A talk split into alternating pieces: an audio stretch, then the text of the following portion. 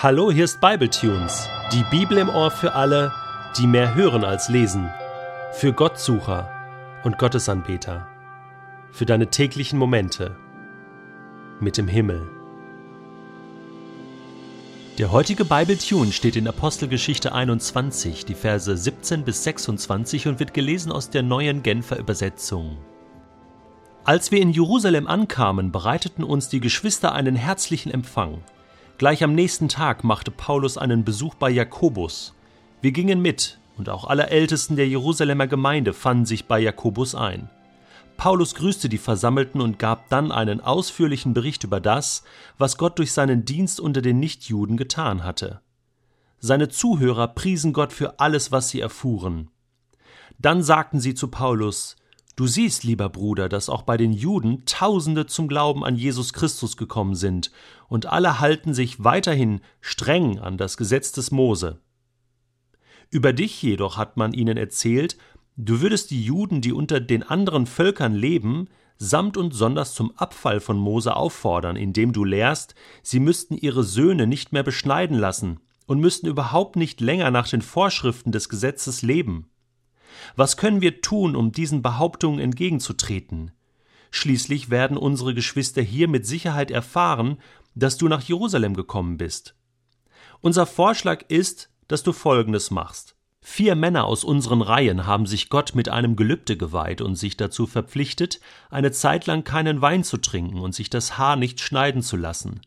Sei ihnen dabei behilflich, indem du dich zusammen mit ihnen der vorgeschriebenen Reinigung unterziehst und alle anfallenden Kosten übernimmst, damit sie die Weihezeit ordnungsgemäß mit den erforderlichen Opfern und dem Abschneiden der Haare beenden können. Dann werden alle sehen, dass von dem, was ihnen über dich erzählt wurde, kein Wort wahr ist, und dass auch du in Übereinstimmung mit dem Gesetz lebst und seine Vorschriften befolgst. Was die Nichtjuden betrifft, die zum Glauben an Jesus Christus gekommen sind, so haben wir ihnen ja unseren Beschluss brieflich mitgeteilt und ihnen gesagt, was sie unterlassen sollen. Das Essen von Fleisch, das den Götzen geopfert wurde, den Genuss von Blut und von nicht ausgeblutetem Fleisch und jede Form von Unmoral. Paulus war bereit, den vier Männern bei der Erfüllung ihres Gelübdes behilflich zu sein. Gleich am nächsten Tag begann er zusammen mit ihnen das vorgeschriebene Reinigungsritual. Daraufhin ging er in den Tempel und meldete den Priestern, wann die gesamte siebentägige Reinigungszeit abgelaufen sein würde, damit dann für jeden von ihnen das abschließende Opfer dargebracht werden konnte. Endlich ist also Paulus mit seinem Team in Jerusalem angekommen.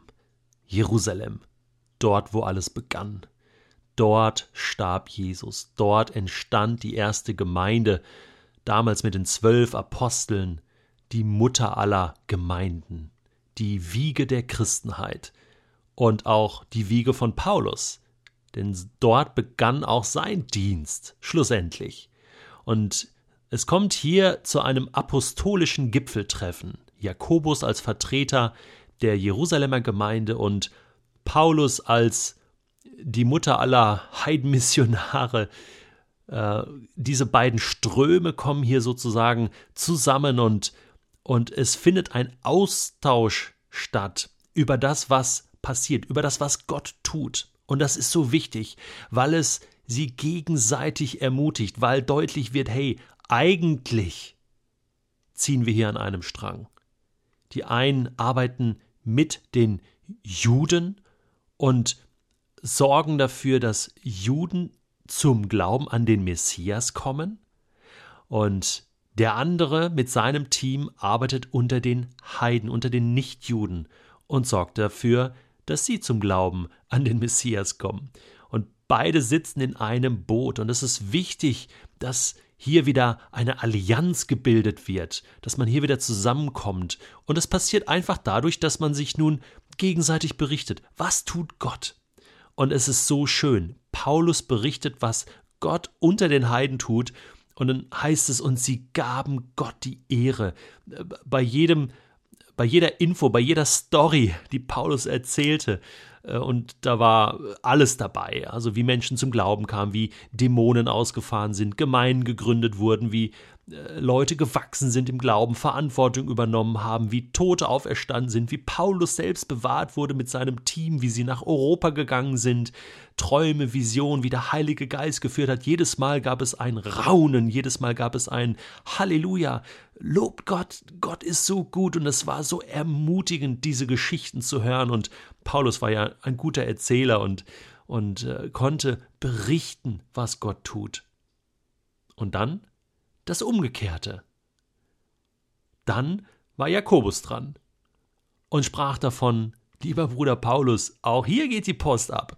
Tausende oder wörtlich heißt es Zehntausende von Juden sind hier zum Glauben an den Messias, an Jesus Christus gekommen. Stell dir das mal vor. Diese Zahlen sind überhaupt nicht aus der Luft gegriffen oder irgendwie ähm, irgendwie übertrieben, sondern äh, wir lesen ja in der Apostelgeschichte von 3000, von 4000, äh, die zum Glauben gekommen waren. Und das hatte sich multipliziert über die letzten Monate und Jahre, wo Paulus jetzt unterwegs war. Und sie konnten berichten, hey, es sind Zehntausende, wir sind so eine Riesentruppe hier in Jerusalem. Und ist das nicht ermutigend? Gott tut sein Werk an allen Orten, weltweit, und sorgt dafür, dass ein gutes Fundament entstehen konnte. Dann musste Jakobus Paulus aber deutlich machen, hey, wir haben hier eine kleine Herausforderung und die ist sehr spannend. Es ist ja klar, dass ähm, die Juden, die hier in Israel zum Glauben kommen an den Messias, weiterhin das Gesetz befolgen. Und du, Paulus, du bist jetzt außerhalb von Israel unterwegs und ähm, wirst natürlich den Heiden gegenüber äh, dich einfach auf das Minimum beschränken. Das haben wir ja mal festgelegt mit diesem Brief, erinnerst dich, Apostelkonzil. Und das ist auch okay für uns. Aber weißt du, hier gibt es Gerüchte und da wird dir vorgeworfen, dass du dich überhaupt nicht mehr an das Gesetz hältst und dass dir das gar nicht mehr wichtig ist. Und das führt natürlich gerade bei den eifrigen Juden, zu denen auch die Zeloten gehören und die haben sowas schnell mal mit einem kleinen äh, Mord, ja, per Dolch erledigt und so. Also, du bist in Gefahr. Und lass uns eine Aktion planen und durchführen, ja, mit diesen vier Jungs hier, die ihr Gelübde abgelegt haben und du machst da mit und zahlst für die Sache und ähm, wir machen das öffentlich im Tempel und dann sehen alle, hey, du bist okay. Ist das gut? Ja, und da lässt sich Paulus drauf ein und das ist überhaupt kein Verrat an seinen Prinzipien. Äh, er ist ja dem Heiden ein Heide geworden und dem Juden ein Jude. Das ist sein Prinzip. Und das ist für mich ein geistliches Prinzip, sich anzupassen und wo Kompromisse möglich sind, die auch möglich zu machen und sich nicht einfach zu versperren und zu, zu noch mehr Streitereien ja, im Reich Gottes und Spaltung im Reich Gottes zu sorgen. Und da muss ich wirklich sagen, ich finde das sehr vorbildlich, wie die Jungs das damals gemacht haben. Jakobus, Paulus, das waren ja die Anfänge. Und es gab immer unterschiedliche Meinungen und unterschiedliche Strömungen. Und wenn wir heute allein mal in Deutschland sehen, wie viele Strömungen es da gibt, wie viele Kirchen, Freikirchen, religiöse Gemeinschaften und alles sagen, hey, wir glauben auch an Gott und an Jesus und die Bibel ist wichtig, Trotzdem gibt es die unterschiedlichsten Betonungen. Und da gibt es die Gefahr, dass sich das komplett auseinanderlebt und dass wir so eine gewisse Zerstreuung haben. Jeder macht so seinen eigenen Club, ja. Ah, nee, ich habe ein anderes Taufverständnis, ich mache eine eigene Kirche. Ne? Und dadurch wird die Christenheit sozusagen immer weiter äh, kleingehackt in so Einzelteile, ja, und wir verlieren an Schlagkraft. Auf der anderen Seite ist es ein Riesenreichtum.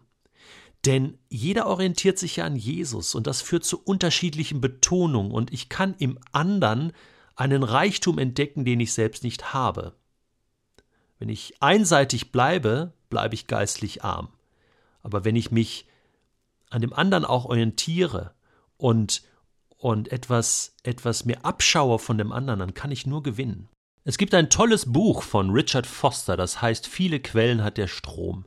Und da zeigt er auf, dass es in der Kirchengeschichte unterschiedliche Betonungen gegeben hat, die alle wichtig sind. Die Betonung, das Wort Gottes ernst zu nehmen oder das Gebet oder den Heiligen Geist in der charismatischen Bewegung oder die soziale Gerechtigkeit, Diakonie, etwas zu tun als Kirche gegen Armut oder die Betonung der Heiligung.